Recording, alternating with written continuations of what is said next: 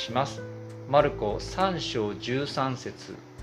イエスが山に登りご自分が望む者たちを呼び寄せられると彼らは身元に来た。イエスは12人を任命し彼らを使徒と呼ばれた。それは彼らをご自分のそばに置くためまた彼らを使わして宣教をさせ彼らに悪霊を追い出す権威を持たせるためであった。こうしてイエスは12人を任命された。シモンにはペテロという名を付けゼベダイの子ヤコブとヤコブの兄弟ヨハネこの2人にはブアネルゲすなわち雷の子という名を付けられた。さらにアンデレピリポバルトロマイマタイトマスアルパヨの子ヤコブタダイ熱心党のシモンイスカリオテのユダを任命された。このユダがイエスを裏切ったのである。以上です。今日はこのところから悪評判や欠点があってもと題して御言葉を取り次ぎます。皆様おはようございます。6月も今日で最後の日曜日となりましたね。ちょっとあの暑い一日になるようで暑い中自転車や徒歩などで来た皆様本当に共に礼拝守れることを感謝しています。水分などちょっと必要に応じて取っていただければと思います。さて今日はですね有名な十二弟子の選抜の出来事です。代表に選ばれるというのは名誉なことですよね。で先週あのメジャーリーグの野球のですねオールスターに大谷翔平選手がアメリカンリーグのファン投票で1位になって非常に名誉なことですけどもいわゆる先発メンバーに、えー、登録されることが決まったということが明るいニュースとして響き渡りました。で私たちが職場やあるいは学校で代表として選ばれるそれ名誉なことでありそれなりの資格がやはりあるわけですよね。でまあある人はですね自分の欠点や実力不足から選ばれることはないと思うかもしれません。しかしイエス様はですね欠点やあるいは評判が悪いちょっと後ろぐらい過去に見えるようなそんなものを持った人でさえもこの箇所をよく見ると使徒として選抜したということがよく分かります。イエス様はですね今日の箇所の背景を読みますとですねこのガリラヤ湖の周辺でガリラヤ地方で福音を述べ伝えました。先週見ましたがまあ3日の道のりを歩いてですね来た。本当に広い範囲からおびただしい人の数がこの人気タレントを追いかけるように押し寄せてきたことが分かります。そしてそのような旅を続ける中で真面目にイエス様についていくいわゆる弟子たちというのが起こってきました。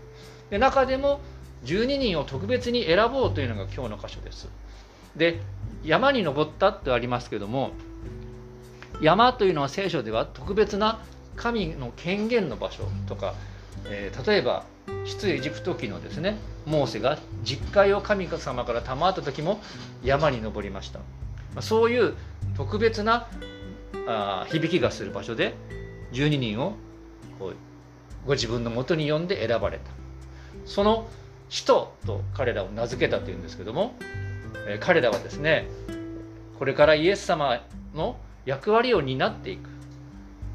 イエス様と一緒に役割を担うだけじゃなくてイエス様が天に帰られて、まあ、いわゆるご不在になった後イエス様に代わってこの地上でイエス様の役割を担うそういう大事な役割を授けられたということです。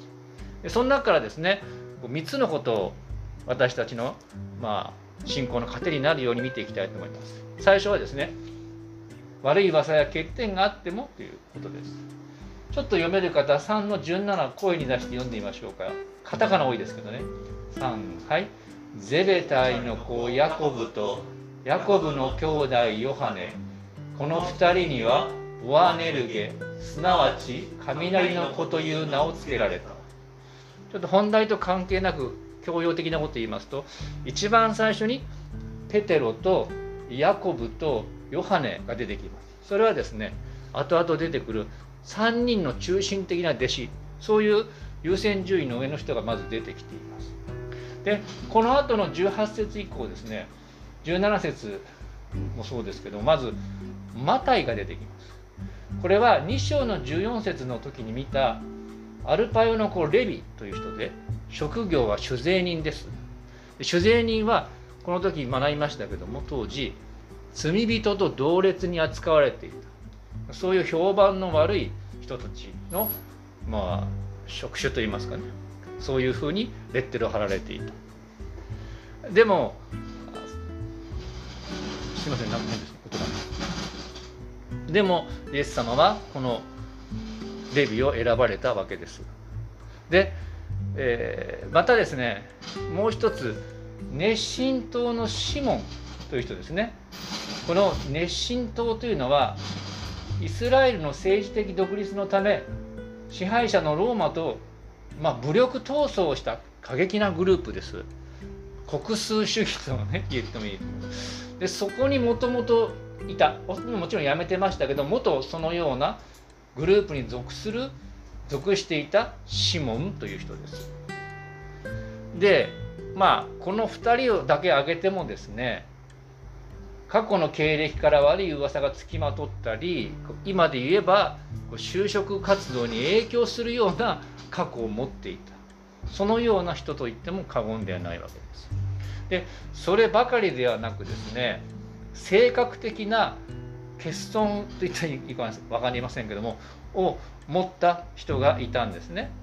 で、えー、その人たちはですねヤコブとヨハネです。この兄弟のヤコブとヨハネの2人です。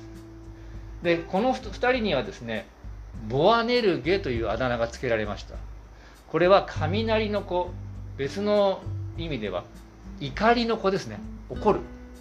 でなぜそんな、えー、名前がついたかというとですねちょっと書いてなかったですね。すいません、えー、この2人にはですねある性格的なちょっとまあ今こういう言い方語弊がありますけども難があったんです。つまり切れやすい。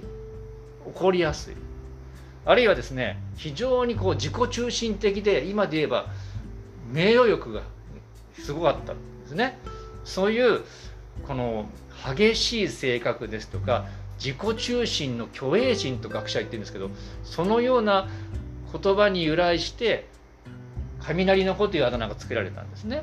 で逸話を2つ聖書から紹介しますがまずですねイエス様がいよいよこれから逮捕されてる前のですねエルサレムに入る直前にですねお願いをしたんです。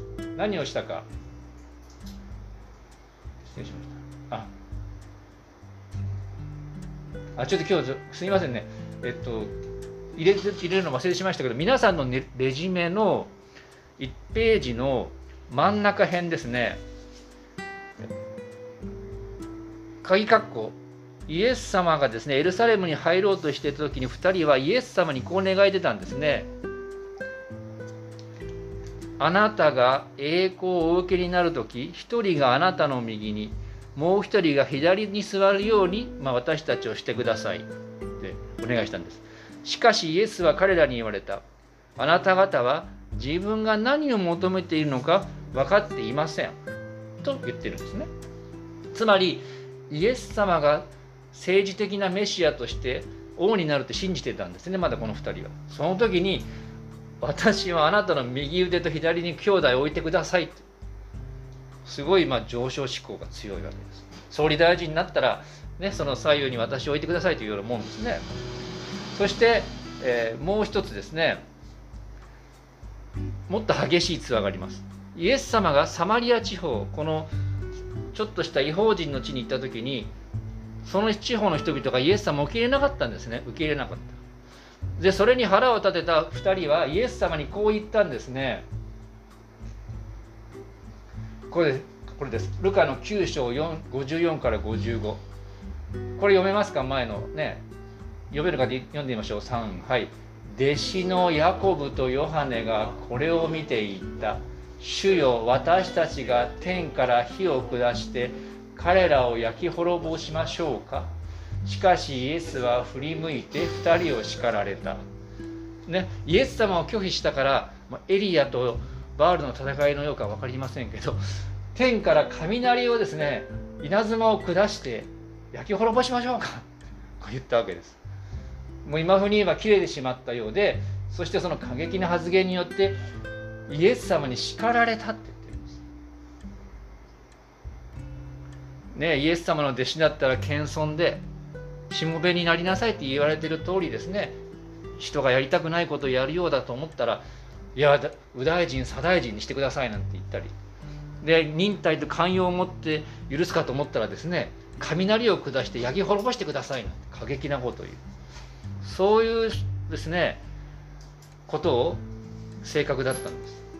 で先ほどのマタイやシモンのようにイエス様は彼らの過去の経歴とか悪い噂そしてこの兄弟ヤコブとヨハネのように性格上の欠点を知りながら十二弟子使徒としてそばに置くようにあえて選んだ。だからイエス様は私たちの欠点にもかかわらず私たちを弟子として招いてイエス様のために使わせてくださるという方。ちなみに使徒という言葉はですねまあ新世紀エヴァンゲリオンでちょっと違って使われ方してますけども使わされたものアポストロスという意味です。ご自分の大事な使命のために使わすべくこの世に、まあ、ある面欠点や悪い過去や噂があった人さえも招いた。それは私たちにとっても良い知らせになるんじゃないでしょうか。でもそのために大事なことが2つあるのでその2つをこれから見ていきます。なんか今日ちょっとあれがダメでした。うまくできはい。2番目イエス様が作ってくださる。短い御言葉3の14こう書いてあります。イエスは12人を任命し彼らを人と呼ばれた。そしてこの13の3の14の続きの16節にもこう書いたんですね。同じように。こうしてイエスは12人を任命された。で興味深いことにですねこの任命する。英語でも任命って訳されてるんです主な聖書。でも元の言葉はどちらもギリシャ語では作るという言葉なんです。お家を、まあ、英語風に訳すと He made 12イエス様は12人を作ったという変わった言い方をしてるんです2回もそれはイエス様が弟子イエス様がこの使徒を作ったってことですね。でこのことを踏み込んで解釈すれば弟子たちを人として作り上げていく育て上げる責任はイエス様にあるということですね弟子たちこの何ありの弟子たちをご自分の弟子として人として作り上げるのはイエス様の責任だと考えることができるんですね。あの今朝たまたま NHK のニュース見てたらねサグサグラダ・ファミリア。完成しない制度のことやってましてね。その作る作者ガウディは誠のですね信仰心持ってる人なんです。本当にいろんな苦労して家族が死んだとかですね。もう死んだ時本当に貧しい身なりで亡くなったんですけど彼はサグラダ・ファミリアについてこう言ったんですね。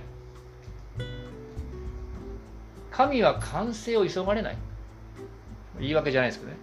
神は完成急がれないイエス様は時間をかけてでも私たち欠点のある人をご自分のために弟子として作り上げてくださると捉えられると思うんですよね。でその中でですねイエス様は12人をそして私たちを忍耐を持って弟子として使徒として作り上げてくださる。でそのことの中でですね大事なこととして17節1章の17節にも注目したいんです。ペテロと兄弟のアンデレが召された時です。その時イエス様は漁師の2人にこう言ったんですね。こうちょっと鍵括弧読んでみましょうか。ここからね。3はい。イエスは彼らに言われた。私についてきなさい。人間を取る漁師にしてあげよう。で人間を取る漁師にしてあげようと言ってるんですけどもここでもですねイエス様が弟子として彼らを作るだけじゃなくて私があなた方を人間を取る漁師にしてあげますよそういうイエス様の責任や強い意志がここからも伝わってくるんです、まあ、人間を取る漁師というのは、まあ、人と同列に置いていたでここでも何度も言いますけども彼らが人間を取る漁師人となるやはり責任はイエス様にあるということが見て取れるわけです。まあこの十二弟子もですねもしかしたら自分もイエス様の弟子として人としてこう選ばれる資格がないとみなす理由がイエス様についていく中で出てきたかもしれませんし感じたかもしれません。で皆さんもしそういうことが感じるかもしれないですよね。でも繰り返しますけどもイエス様の人として私たちを作り上げそしてイエス様の働きのために私たちを使わすその責任はイエス様にあるんだってことを覚えておきましょう。ですから私たちは自分自身を見るのではなくて私たちを育てて人として作り上げてくださるイエス様に信頼していく。そういうことがまあイエス様にあるものとして必要な視点だということを覚えておいてください。最後ですね。イエス様と共にいるということですね。3章の1415これちょっと長いです読んでみましょうか。3はい。イエスは12人を任命し彼らを人と呼ばれた。それは彼らをご自分のそばに置くため。また彼らを使わして宣教させ彼らに悪霊を追い出す権威を持たせるためであった。ここにはですね人として選び12人を作った理由があります。彼らを使わして宣教させる、まあ、イエス様の福音を述べ伝えさせる。それから悪霊を追い出す権威を持たせる。これはですね当時、まあ、悪霊を追い出すという言葉でこのイエス様が、まあ、病を癒すとかですねこの人々のニーズに応えるとか救いを施す。そういうことを、まあ、まとめた言葉です。全く私たち同じことをしろってことではありません。広く言えば人々に使えると言っていいかもしれません。でその上で大前提として大事なことそれは人をご自分のそばに置くためだったってことです。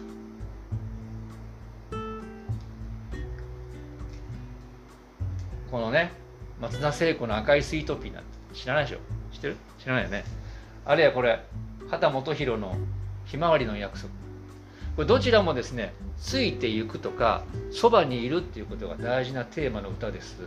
それで西洋の歌洋の東西を問わずヒット曲の多くは大事な人のそばにいるとか大事な人についていくってことが大きなテーマになっています。よくそうやって聞いてみてください。でそういうこと一般の歌でもそのように私たちは作り上げてくださるイエス様のそばにいることそしてそのイエス様についていくということ。それがまあ人としてまあ呼ばれたものとしてこう期待されていることなんですね。イエス様の働きをどんな形でも担うものとしてイエス様と一緒にいることイエス様についていくということが大前提にある12人もそうだし私たちもそうだということを覚えておいてください。でそれも先ほども言いましたけれども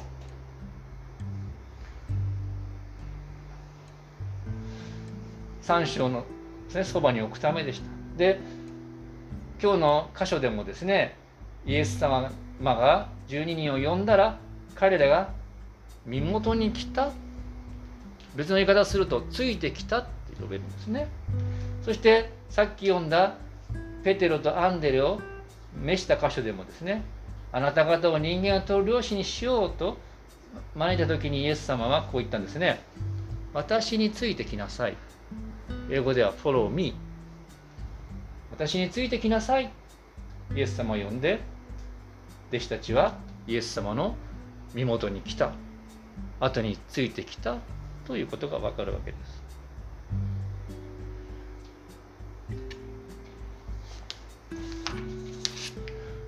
このじゃあイエス様についていく。イエス様のそばにいる。それ一体どういう意味か。実はですねその意味を考えてそれを生活に取り入れること。それは私たちそれぞれが考えてそれぞれがすることだと思うんですね。でも例えばよく言われることは聖書を読んで祈りましょうっていうそれはなぜかというと実は聖書を読んでイエス様の言葉を聞く。そして祈ることによって自分の心の内をイエス様にさらけ出す。それが一つイエス様のそばにいることになるわけです。その上でですねイエス様についていくとは何かな？その意味を考えて実践したりイエス様についていってるという実感する。それはですねこれだっていうことは簡単ではないんです。簡単に聖書の言う通り生きなさいとも言うこともできるんですけどもそれだけではないんですね。でそのイエス様についていくっていうことはどういうことかそれを自分なりにつかむことが信仰の成熟や成長と言えるんですね。まあ、皆さんに与えられた宿題とも言えると思います。まあ、このようにですねイエス様はどのようなものであってもですねご自分の尊い働きのために使わし証とするためにこう選んでくださる。そして選ばれた私たちはですね弱さや賭けを抱えながらもイエス様についていこう。イエス様のそばにいよう、まあ、そのように歩むお互いでありたいと思います。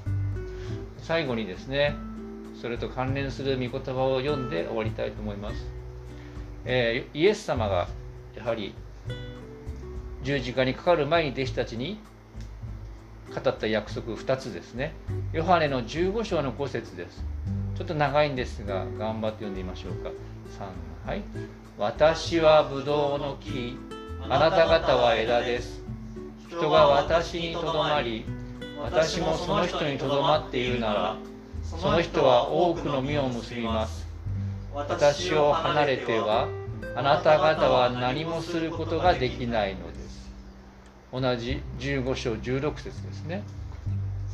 3はい。あなた方が私を選んだのではなく私があなた方を選びあなた方を任命しました。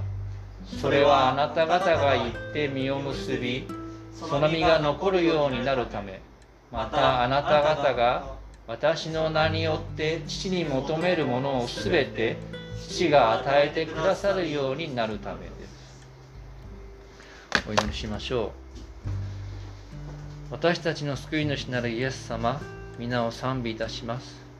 あなたは12人の弟子をあなたのお働きのために選ばれました。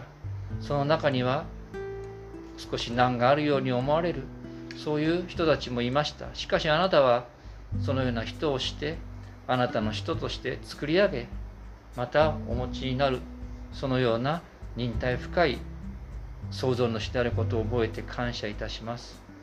どうぞ私たちもあなたが作り上げてくださりあなたの御用のために使わし実を結ぶことができますように。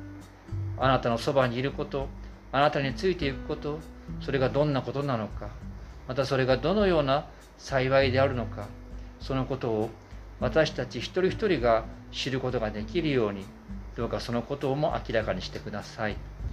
ここにおられるお一人お一人も私たち一人一人をあなたの御手に委ねて私たちの救い主主イエス様のお名前によって祈ります。